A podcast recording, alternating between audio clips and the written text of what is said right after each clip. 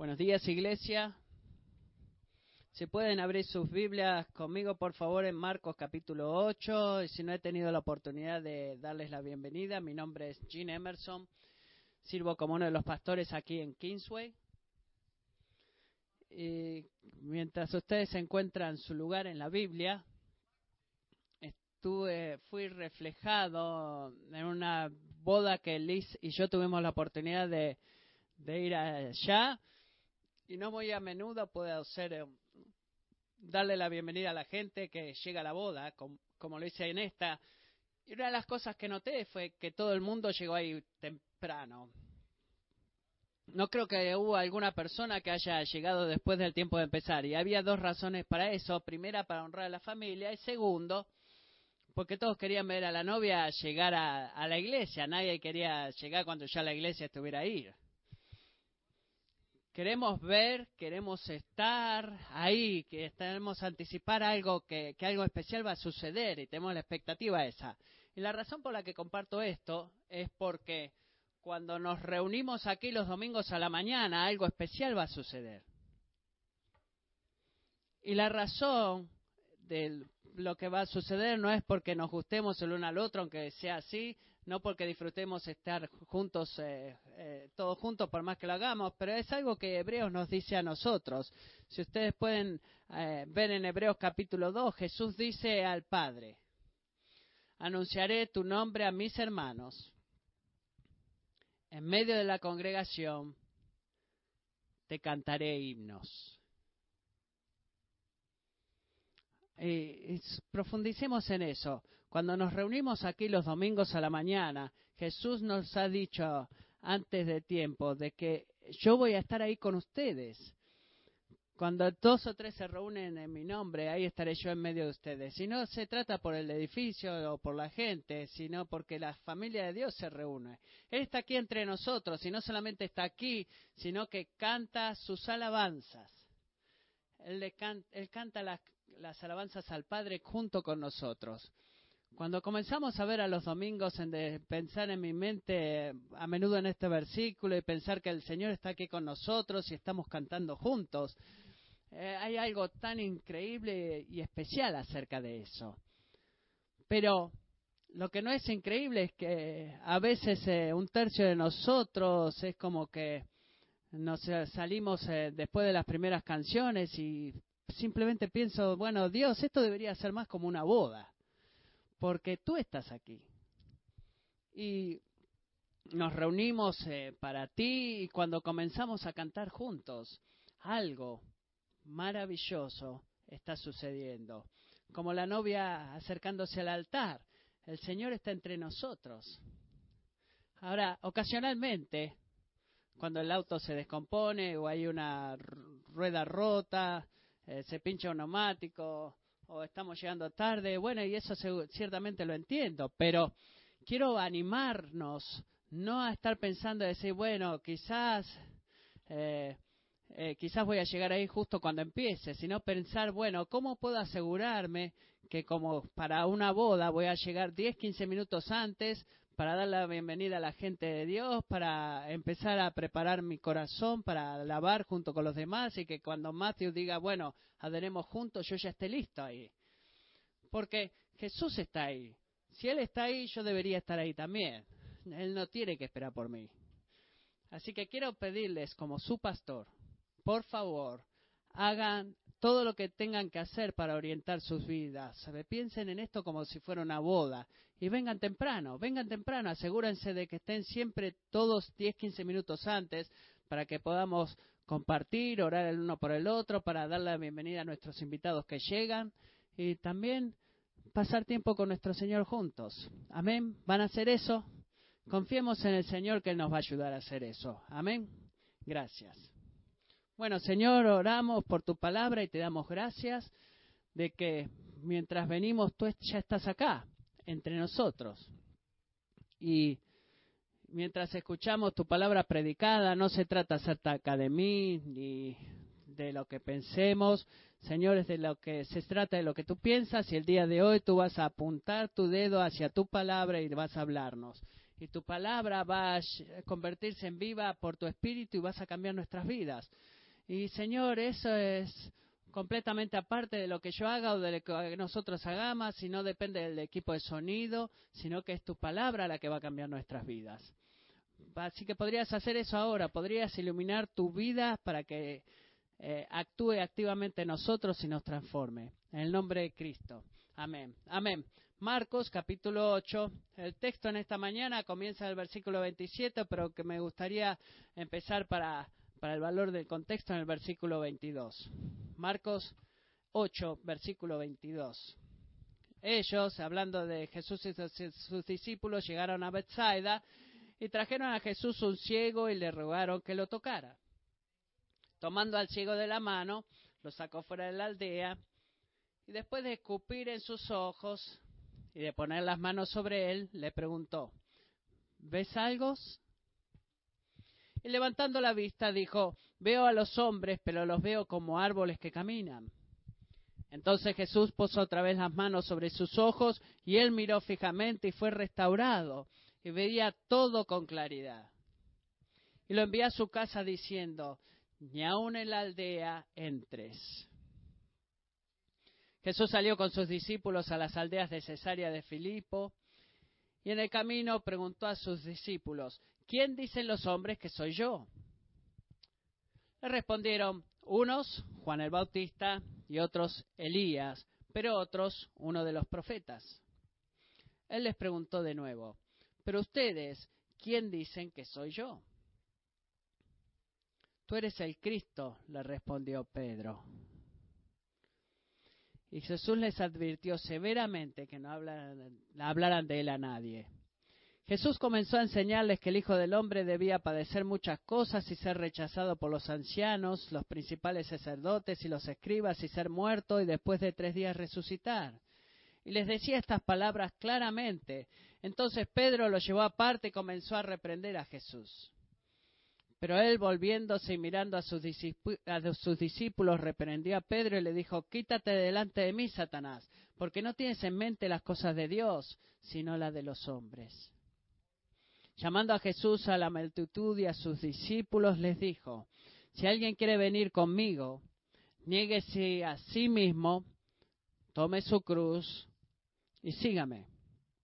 Porque el que quiera salvar su vida, la perderá pero el que pierda su vida por causa de mí y del Evangelio, la salvará.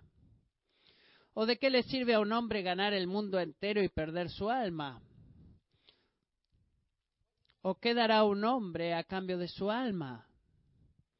Porque cualquiera que se avergüence de mí y de mis palabras en esta generación adúltera y pecadora, el Hijo del Hombre también se avergonzará de él cuando venga en la gloria de su Padre con los santos ángeles.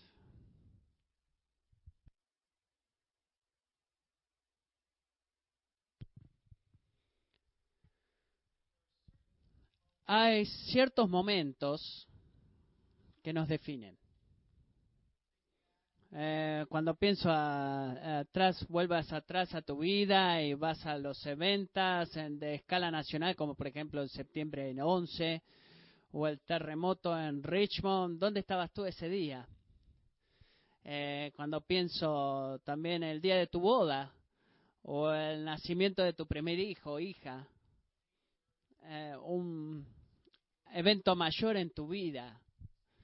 Algunos, alguien que tú amabas que falleció, ciertos momentos nos definen a nosotros. Todo cambia. Lo que fue antes es todo junto diferente. Esta mañana venimos a un momento definitivo en el Evangelio de Marcos. Un, un increíble momento definitorio la primera mitad del libro llega a su clímax. Todo antes había sucedido en Galilea, de historias rápidas que describían el ministerio increíble de Jesús. Vemos la palabra inmediatamente usada una, una y otra vez. El reino de Dios decididamente eh, partiéndose, de, presentándose, viendo exorcismos, este, sanidades, enseñanzas.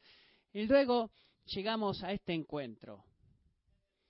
Y es la identidad, eh, y mientras la identidad de Jesús es revelada, todo cambia. Eh, vemos en términos de la vida en el versículo 27, cuando dice que Jesús salió con sus discípulos a las aldeas de Cesarea de Felipo y en el camino preguntó a sus discípulos. Ese término en camino aparece nueve veces entre los capítulos 8 y el 12 y habla de un cambio de perspectiva.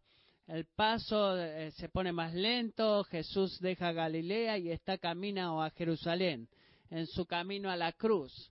Eh, de que básicamente casi no hay milagros en todo lo que sigue de este Evangelio, menos enseñanzas a la, a la multitud y más enseñanzas a sus discípulos. Se enfoca menos en el poder y autoridad de Jesús y se enfoca más en su misión y en sus debilidades y en su sumisión. Todo para llevarnos a lo que fue su muerte en la cruz.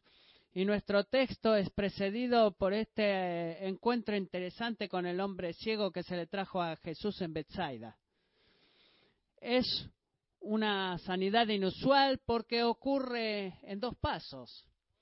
Normalmente cuando Jesús este, oraba eh, todo sucedía, pero en este, en este encuentro, en este encuentro un hombre ciego ha extraído a Jesús y Jesús escupe sobre los ojos de este hombre y ve cómo este hombre empieza a caminar. Eh, este hombre empieza a ver a los hombres como árboles que caminan y Dios le cubrió los ojos de vuelta a Jesús y cuando le destapó abrió perfectamente. Quizás tú te sientes de esa misma forma cuando tienes tus no cuando no tienes tus anteojos puestos.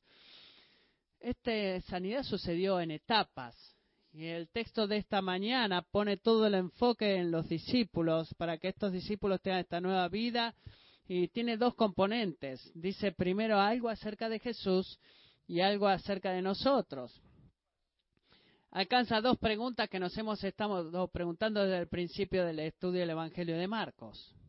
¿Quién es Jesús? ¿Y qué significa el seguirle? Versículos 27 al 33 eh, responde la pregunta de quién es Jesús. Y versículos 34 al 38 responde qué significa el seguirle. Y Jesús usa estos dos increíbles preguntas. Todas estas dos preguntas estratégicas para preparar el escenario para los discípulos. Las preguntas son poderosas, ¿no lo son? Estimulan el pensamiento, eh, estimulan la reflexión y provocan deliberación. ¿Por qué los padres tienen preguntas? Los buenos consejeros hacen preguntas. Y Jesús gentilmente e indirectamente está guiándolos a los discípulos a través de estas preguntas. La primera, mientras están caminando, eh, pueden ver estas imágenes, eh, caminando, eh, iban juntos en el camino y Jesús le pregunta a sus discípulos, ¿qué dicen los hombres que soy yo? ¿Qué es lo que la gente dice de mí? ¿Qué, qué es lo que piensa la gente de mí? Y esa es una pregunta que la mayoría de nosotros, cuando nos hacemos esa pregunta, algunos de nosotros, eh, para nosotros es relativamente relevante. Cuando me reúno con Matthew, Josh y Chris, digo, bueno, ¿qué, qué dice la gente acerca de mí? no, no estoy seguro si quiero saber, les digo la verdad. No, no le digo a mi familia a través de la cena, ¿qué, ¿qué dice la gente de mí? No les pregunto eso, porque verdaderamente no es algo importante lo que la gente diga de mí. Pero es eternamente importante lo que la gente dice o piensa acerca de Cristo. Él es el Hijo de Dios, el único Salvador de los, de los pecadores. Nuestras confesiones acerca de Él son eternamente importantes. Y el Evangelio de Marcos hasta ahora ha estado preocupado y enfocado en esta pregunta. Así que vemos en el mismísimo principio, en el capítulo 1 en Capernaum, la pregunta de ¿qué es esto? Una enseñanza con autoridad, se maravillaban. En el capítulo 2, cuando Jesús eh, sana a esa persona paralítica que dice, ¿quién perdona los pecados? Sino solamente Dios. En el capítulo 6, en su propia ciudad, se hacen la pregunta, ¿no, era, e, ¿no es este el carpintero? Y luego en el mismo capítulo, Herodes Antipas pregunta, ¿quién es este? Y la respuesta es que le damos a Herodes son las mismas que los discípulos le dan a Jesús. Algunos dicen que tú eres Juan, el último profeta del Antiguo Testamento, Juan el Bautista. Otros que Elías, el profeta de poder. Algunos dicen que tú eres la reaparición de uno de los grandes profetas del Antiguo Testamento. En otras palabras, todo el mundo tenía una opinión. Y la palabra en las calles era de que Jesús era un mensajero muy prominente de Dios. Algunos de ustedes, alguien que murió y resucitó de la muerte, pensaban que era grande, que estaban impresionados con su carácter profético, de que los líderes religiosos, Jesús era más importante que los líderes religiosos en Israel en esa puerta. Y era como tener una imagen de él en el salón de la fama de los líderes religiosos. Y eso podría verse positivo en primera instancia, tener una buena opinión de Jesús. Pero en última instancia los reportes no solamente eran inadecuados, sino que eran degradantes, porque ellos negaron a la, naturaleza única de Jesús, su única personalidad, lo pusieron a Jesús en nuestra categoría, bajo nuestro control. Le honraron, pero lo representaron mal, aplicaron y negaron, mejor dicho, quién era verdaderamente Él. Y ustedes saben que si salen a la calle el día de hoy y le preguntan a las multitudes quién creen que Jesús es, se va a suceder básicamente lo mismo. Algunos van a decir, bueno, Jesús fue un gran maestro. Él fue un gran hombre, un ejemplo. Él fue un sanador que nos enseñó cómo amar. El modelo de espiritualidad, te pueden decir. Va a haber muchas opiniones acerca de Jesús. Un hombre él llamó la opinión pública el, juicio de los que no pueden juzgar. Va a haber muchas ilustraciones, muchas ideas. Pero todas estas ideas son equivocadas. Todas estas ideas son inadecuadas y tienen el efecto de ponerlo a Jesús en la mente de nuestras vidas, de verlo a Él. no, es, no es bueno, no es bonito. Eh, lo redefinimos a Él, lo ponimos en un pedestal en el cual lo admiramos y le hablamos. Pero Él también nos habla a nosotros. Él es un hombre en nuestros propios términos. En las palabras y las obras de Cristo, él dio toda evidencia de que Él es el Hijo de Dios, el Mesías. Y así todo, ellos no entendieron el mensaje. Y en lugar de diligentemente buscar la verdad, ellos están escuchando las opiniones populares y siguiéndolas, así como la gente lo hace el día de hoy. Es por eso que este pasaje es tan crítico para nuestras vidas. Porque Jesús no nos deja a nosotros el poder definir quién es Él o, ni tampoco como debemos responder, queremos responder a él. Este pasaje es central en el Evangelio de Marcos porque junta toda la anticipación de definir quién es este hombre y qué es lo que nosotros debemos hacer. Y eso viene delante de la pregunta o la pregunta siguiente que hace en el versículo 29. Pero ustedes, ¿quién dicen que soy yo? El de ustedes es enfático. ¿Quién dicen ustedes que soy yo? Ahora, él está hablando a sus discípulos, ¿verdad? Ellos dejaron todo para seguirlo a él. Esos eran sus aliados más cercanos, pagaron un precio, esos sabían quién era él. Así que, ¿por qué él los presiona así? Bueno, la verdad del tema es que los discípulos habían tenido miedo ellos habían sido, eh, se les habían llenado de preguntas desde que Jesús eh, detuvo la tormenta del capítulo 4. Recuerdan que él estaba durmiendo en el medio de la tormenta, le levantaron, no, no te importa que estemos por morir. Y él le habló a la tormenta, le dijo, cálmate, e inmediatamente la naturaleza estuvo bajo su mandato. Y se detuvo, inmediatamente la tormenta se detuvo y los discípulos los discípulos se preguntaron, ¿quién entonces es este hombre? Estaban tratando de darse cuenta y entender quién era este hombre. Que amigos, esto es lo que Jesús está diciendo. Estar sentados en la silla, en, el, en la primera fila no es suficiente. Eh, estuvieron ahí a su lado día y noche y, no, no es suficiente.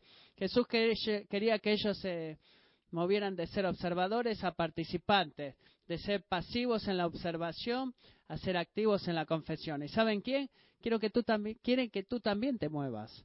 Muchos de nosotros estamos en ese lugar en el cual necesitamos volvernos no observadores, sino participantes, no observadores pasivos, sino activos, eh, confesos activos, perdón. Así que empiecen a moverse rápido. Recuerden que estos discípulos no tenían el beneficio de la historia que nosotros sabemos. Y ellos estaban buscando a considerar el responder una pregunta que tiene un mensaje para ti, para mí. El mensaje que cada persona debe responder. ¿Quién crees tú o quién dices tú que soy yo? Jesús este, eh, aseguró el destino eterno de la, la humanidad. Juan 8 dice, si no creen que yo soy el que afirmo ser, en sus pecados morirán. Juan 8, 24. Así que, ¿quién dicen ustedes que soy yo? Esa es la pregunta más importante que cualquiera pueda responder. Es decisiva y es supremamente personal. Jesús no vino acá para ayudarte con tu pecado o para ser un ejemplo para seguir.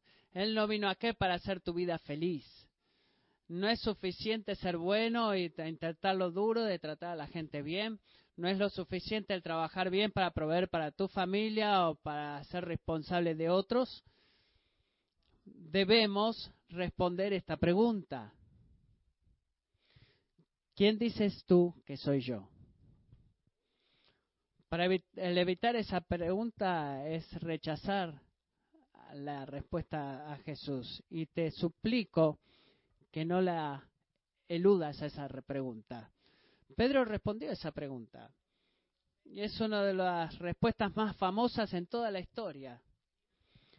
Él Pedro en el versículo 29 le dice, Pedro responde, tú eres el Cristo. Vista. Él vio todas las cosas que se habían presentado delante de él y que se unieron ahí.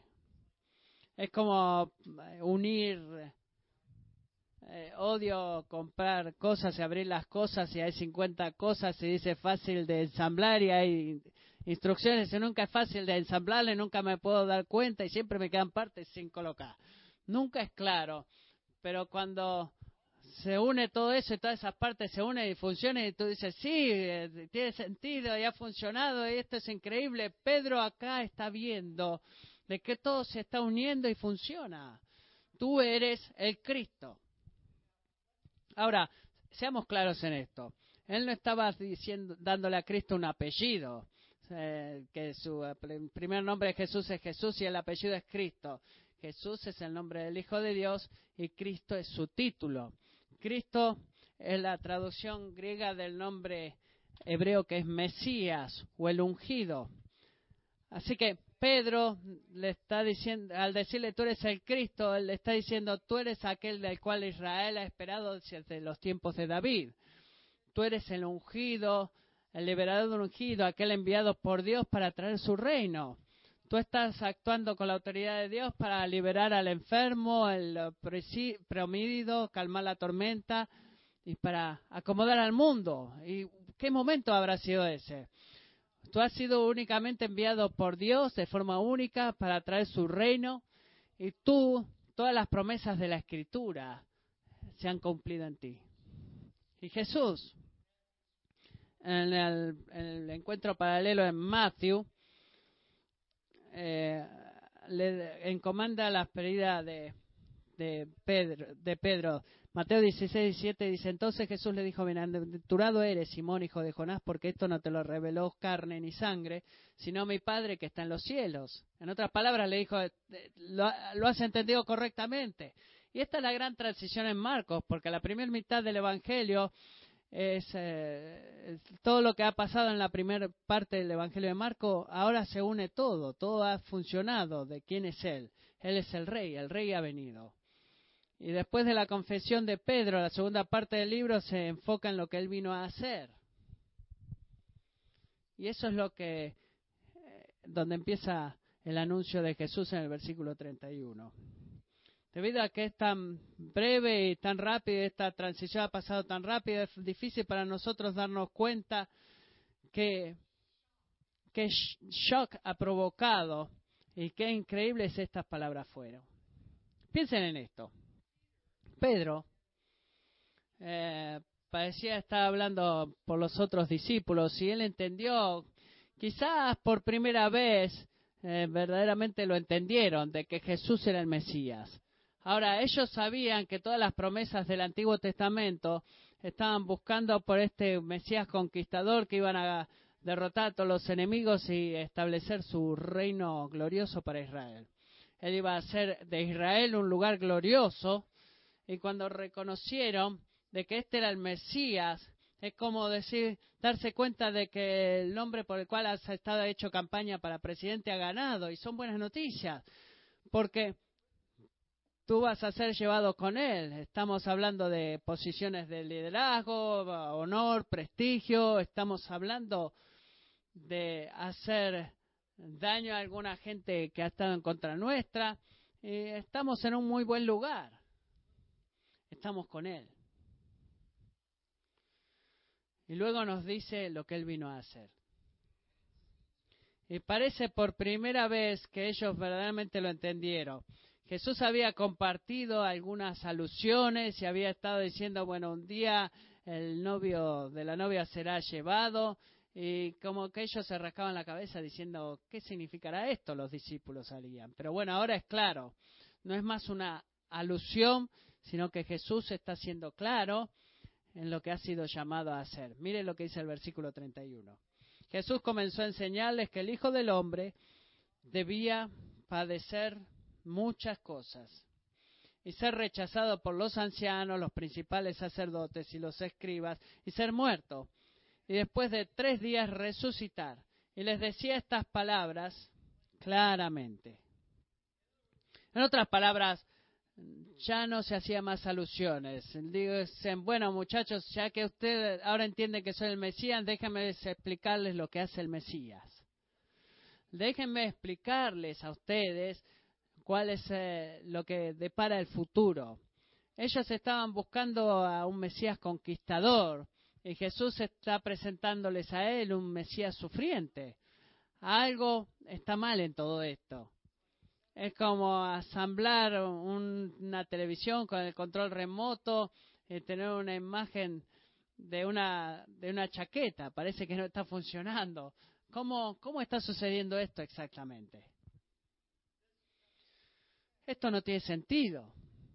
Y, los choqueó, los, los, perturbó. Estos hombres amaban a Jesús, ellos dejaron todo para seguir a Él. Sin duda, eh, completamente anticipaban del Mesías y lo que eso significaba para ellos. Él tenía autoridad sobre los enfermos, demonios, la naturaleza y la muerte misma. Ellos estaban buscando por triunfo, no por sufrimiento, buscaban por reino, no por muerte. Como este que tiene autoridad sobre todas las cosas va a ser llevado a la muerte. Como este que del cual los líderes religiosos deberían estar anticipando va a ser el sujeto de, la ira de ellas y del juicio.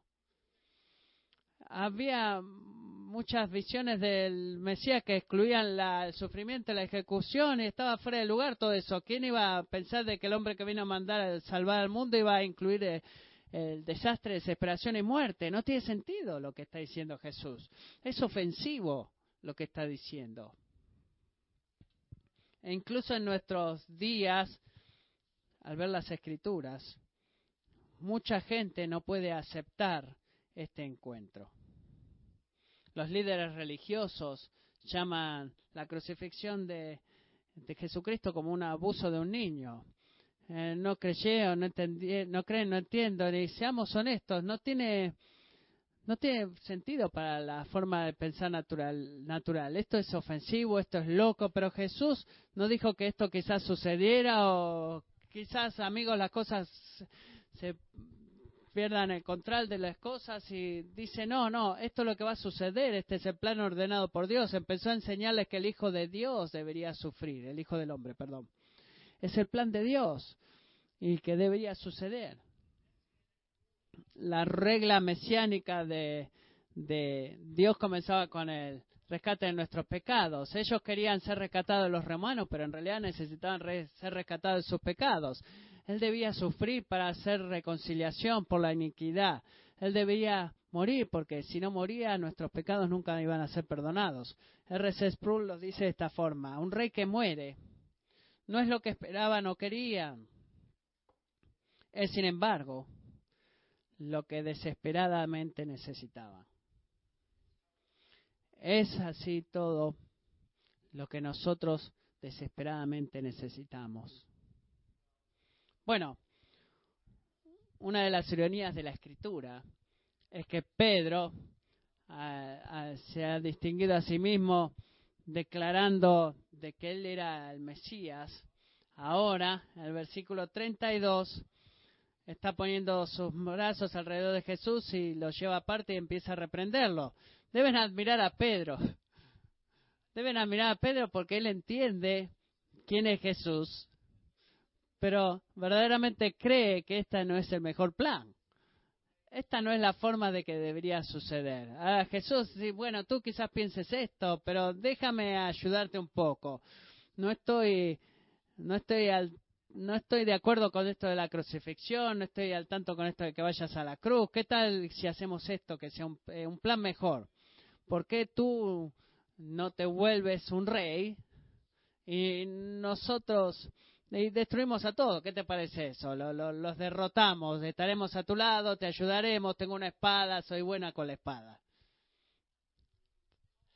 ¿Qué tal si eh, usamos un plan B? Y Jesús, bueno, Jesús reconoció de que en el fondo del corazón de, de Pedro, el buen intencionado Pedro, estaba Satanás. Eran las mismas palabras que Satanás le habló a él en el desierto.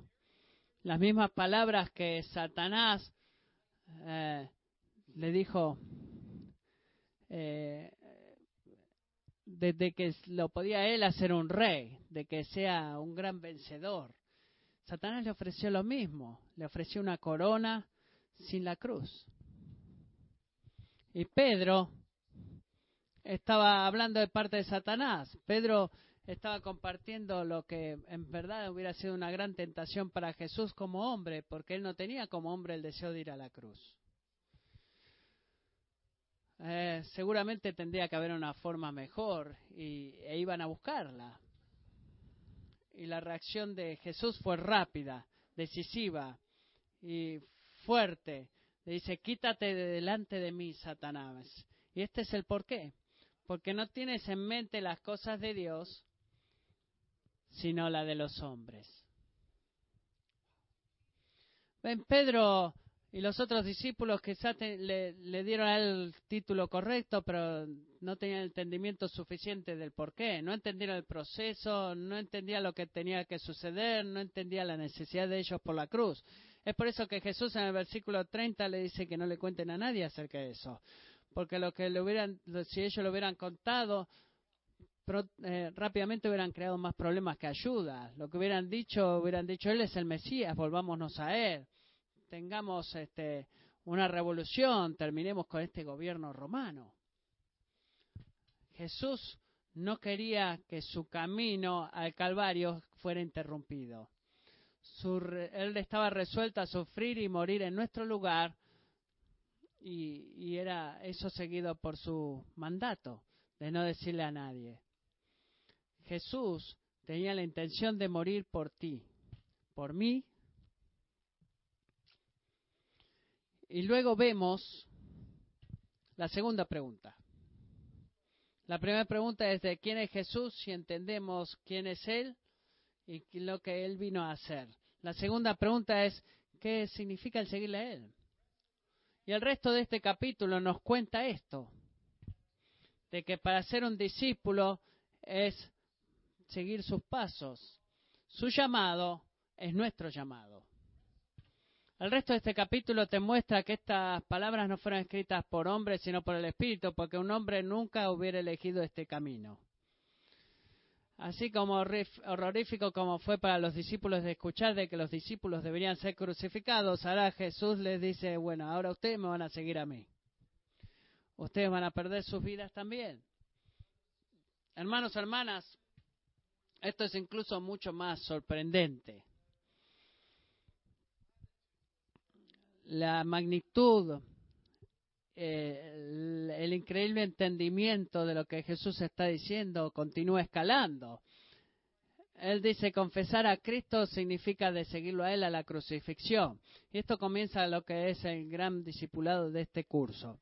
Durante los próximos cinco capítulos Jesús predice su muerte tres veces separadas y en cada una de ellas Él predice su muerte inmediatamente instruye acerca del costo y la naturaleza del discipulado. En otras palabras, Marcos quiere que estemos seguros que sepamos primero y principalmente antes que nada quién es Jesús y lo que significa seguir a Jesús. Y eso debe estar absolutamente claro en nosotros. Y para el final de Marcos vamos a conocer sin duda no solamente quién es Cristo, sino lo que significa seguir a Cristo.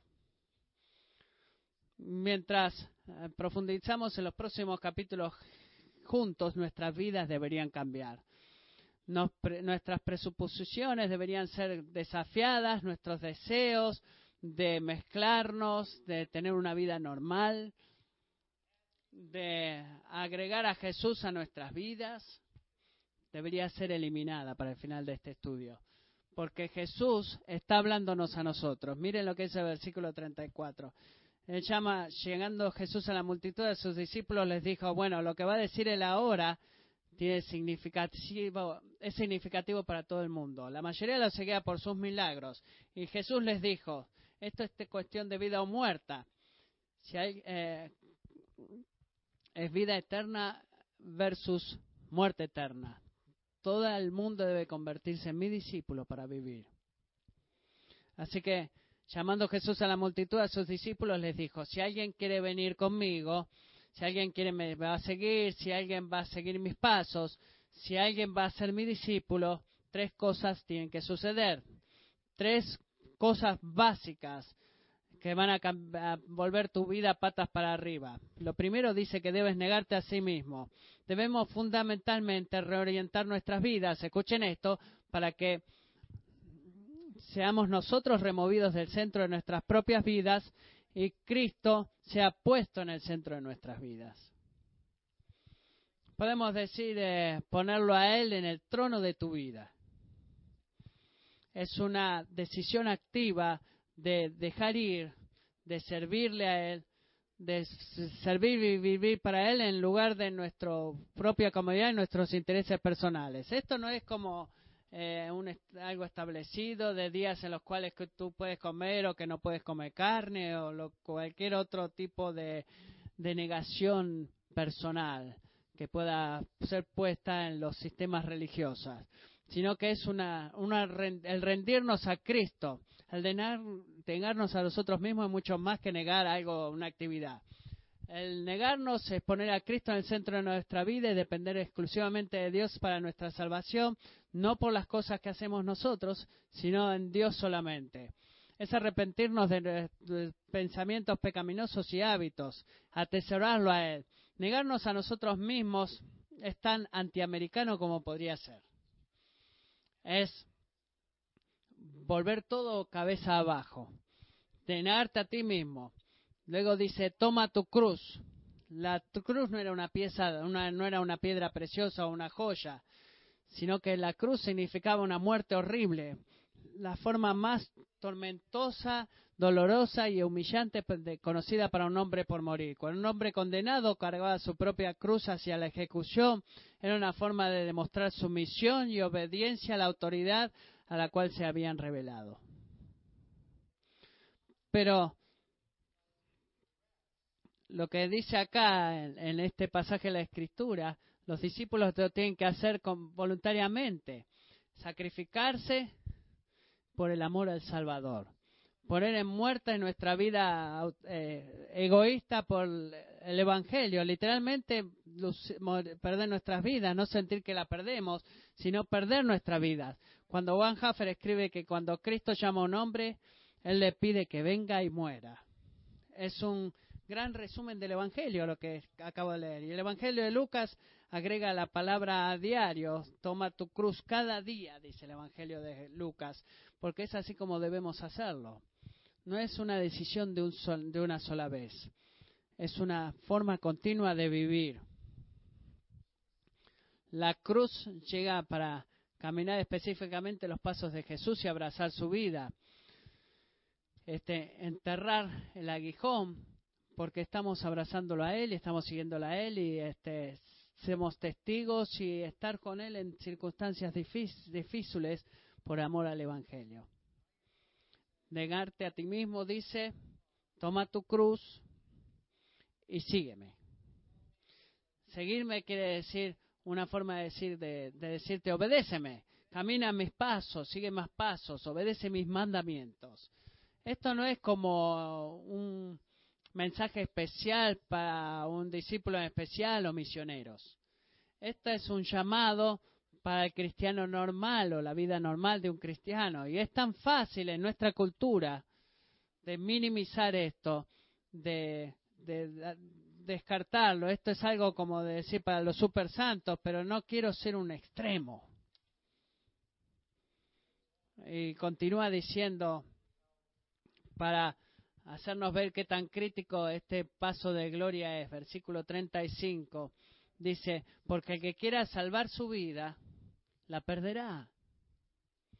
Pero el que pierda su vida por causa de mí y del Evangelio, la salvará. Está hablando de algo eh, anticultural. ¿Cómo podemos entender esto? Esto sacude nuestro barco. Satanás nos promete glorias, pero al final recibiremos sufrimiento. Dios nos promete sufrimiento, pero al final ese sufrimiento será transformado en gloria. Es, es el reino dado vuelta. Vivir una vida centrada en nosotros mismos, enfocados en las cosas de este mundo, hará que perdamos nuestras vidas. Y piensa en esto.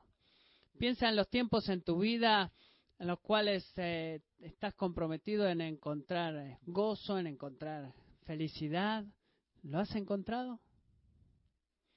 Piensa en los tiempos en tu vida cuando tú estás dando sacrificialmente, donde tú estás tomando las palabras de Cristo seriamente y te alejas del pecado.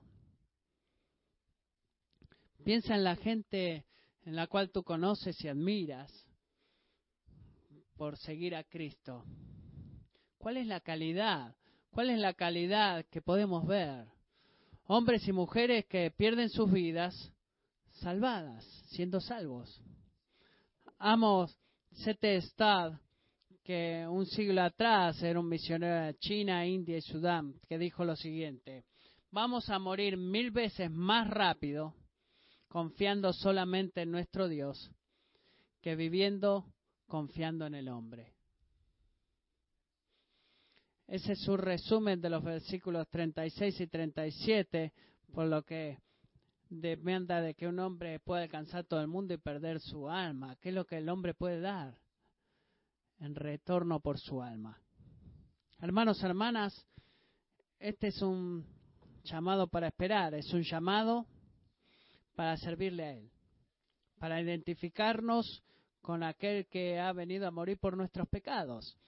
Nos separa de nuestra versión cómoda de Jesús. Y estos capítulos nos va a llevar a poder reconocer y de que si podemos reconocer a Jesús ser el centro de nuestras vidas, y podemos hablar de cómo hacer buenas cosas, o ya sea de abrazar el costo del discipulado, ya sea que le permitamos a Él convencernos y cambiarnos y transformarnos y terminar siendo un pueblo que esté dispuesto a morir por Él o estar dispuestos a vivir por Él.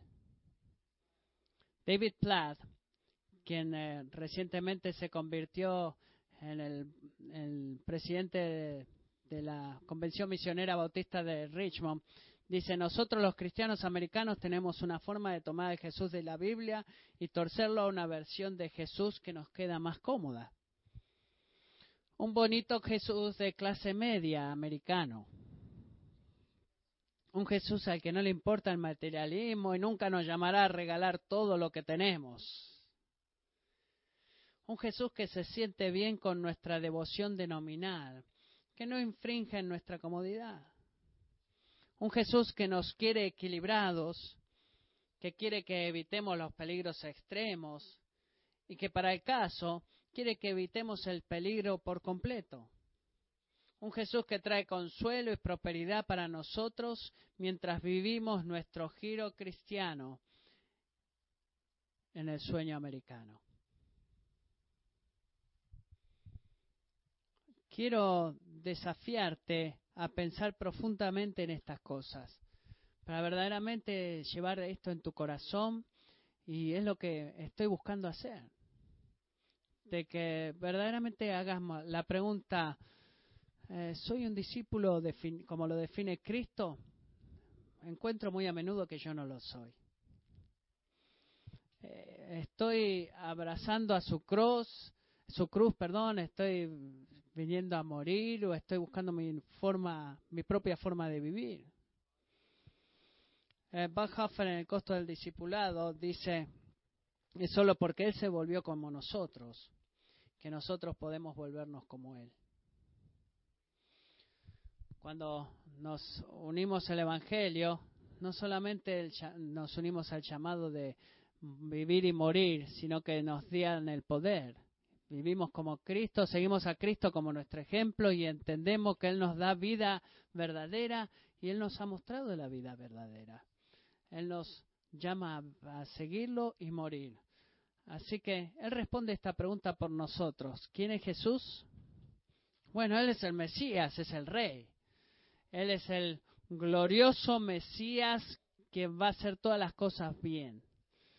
¿Qué significa seguirle a Él? Significa negarme a mí mismo, tomar su cruz y seguirle. Porque todo aquel que quiera que su vida sea salva, la perderá. Quiero que nos enfoquemos en eso por algunos momentos. Y luego de que cantemos una canción, vamos a compartir la comunión juntos. Y encontrar ahí la esperanza que tenemos en el Evangelio. ¿Podrían orar conmigo?